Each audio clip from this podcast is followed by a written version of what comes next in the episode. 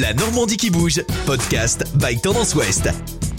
Bonjour à tous. À 34 ans, Émilie Dodin, alias Émilie Brunette sur Internet et les réseaux sociaux, a été récemment désignée marraine de Rouen, capitale européenne de la culture 2028. La jeune femme ne se définit pas comme une influenceuse, mais plutôt comme une créatrice de contenu. Parce que le contenu, il n'est pas que sur Instagram, il est aussi sur mon blog. Je crée aussi des podcasts, des livres. Voilà, je fais pas mal de choses différentes. Euh, pour moi, voilà, la création de contenu, c'est à la fois euh, travailler pour des marques qui vont me demander de réinterpréter euh, une collection qui vont sortir, avoir mes propres photos.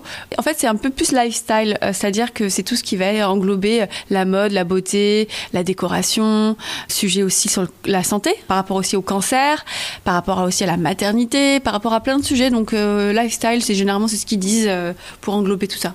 La santé, Émilie Dodin a en effet décidé d'en parler à travers son métier. Elle a d'ailleurs été euh, confrontée elle-même à un cancer du sein en 2020, une épreuve qu'elle a choisi de partager avec sa communauté. Trois mois après avoir eu ma fille, j'ai senti une, douleur qui m'a vraiment euh, pris euh, par surprise. j'ai senti tout de suite un point qui me faisait mal dans le sein. Les douleurs ont continué, je me suis dit bah c'est rien, je suis retournée consulter. Et en fait à un moment je, n'arrivais même plus à, parler, c'est que quand la douleur arrivait, je, ne pouvais plus parler, j'étais paralysée de douleur et 1er octobre 2020, donc le premier jour d'Octobre Rose 2020, eh ben, j'ai compris que j'avais un cancer.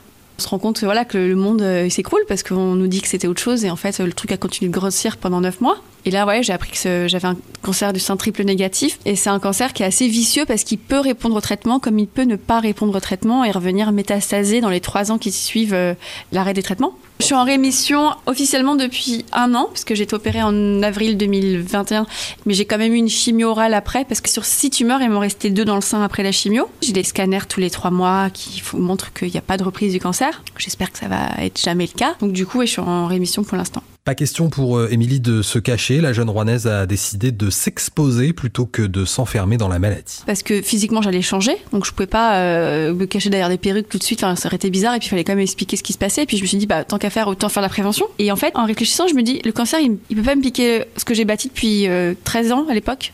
C'est pas possible. Je ne peux pas lui laisser ça. Donc, je vais me battre et je vais continuer à travailler autant que je peux sans me, non plus me forcer. Je pense que ça m'a sauvée aussi parce que j'étais pas dans le quotidien d'un malade du cancer qui est salarié, qui se retrouve du jour au lendemain à plus travailler. Moi, je voulais pas penser au cancer toute la journée. Bien sûr que j'y pensais parce que je me voyais chauve, je me voyais soit avec un sein amputé, mais euh, mentalement, euh, bien sûr qu'il y a des jours où c'était difficile, mais il y a des jours où c'était, tellement dans le boulot que j'y pensais pas. Et moi, ça m'a vraiment aidé à pas sombrer aussi dans la dépression parce que c'est difficile de se dire euh, qu'on a un cancer, qu'on est quand même confronté à la mort. Sincèrement, ça m'a vraiment aidé. Et je me suis rendu compte que ouais, euh, la féminité, ça n'arrêtait pas aux cheveux ni à la poitrine, euh, que c'était autre chose que ça déjà.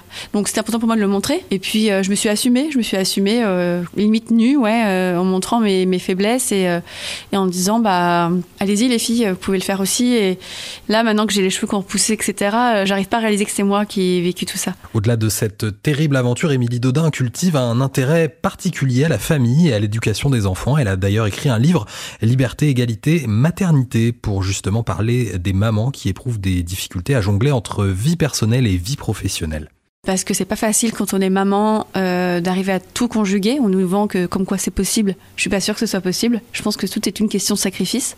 Je vois vraiment des femmes, moi, tous les jours, qui galèrent avec leur mode de garde, qui mettent un arrêt, un coup d'arrêt euh, à leur carrière professionnelle quand elles ont des enfants, parce qu'elles ont pas le choix. Ça me fait beaucoup mal.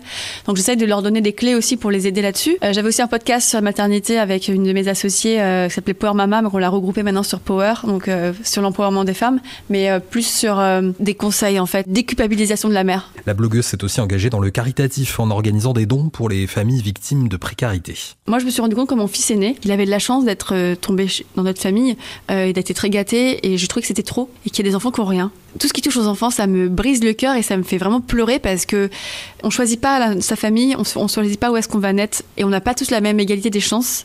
Et euh, j'aimerais qu'un jour on puisse le proposer à chaque enfant. Enfin, chaque enfant qui va naître doit naître dans un cadre euh, stable, avec au moins euh, un toit sur sa tête et à manger tous les jours et des vêtements propres. Il y a des associations formidables comme un petit bagage d'amour qui aide énormément, mais il y en a d'autres aussi. Et moi, mon but, c'était vraiment de pouvoir donner un coup de pouce à ces mères. Donc, j'aimerais pouvoir après, peut-être à Rouen, euh, aider des associations, mais après, c'est un travail de tri. On a des bonnes, mais des mauvaises surprises.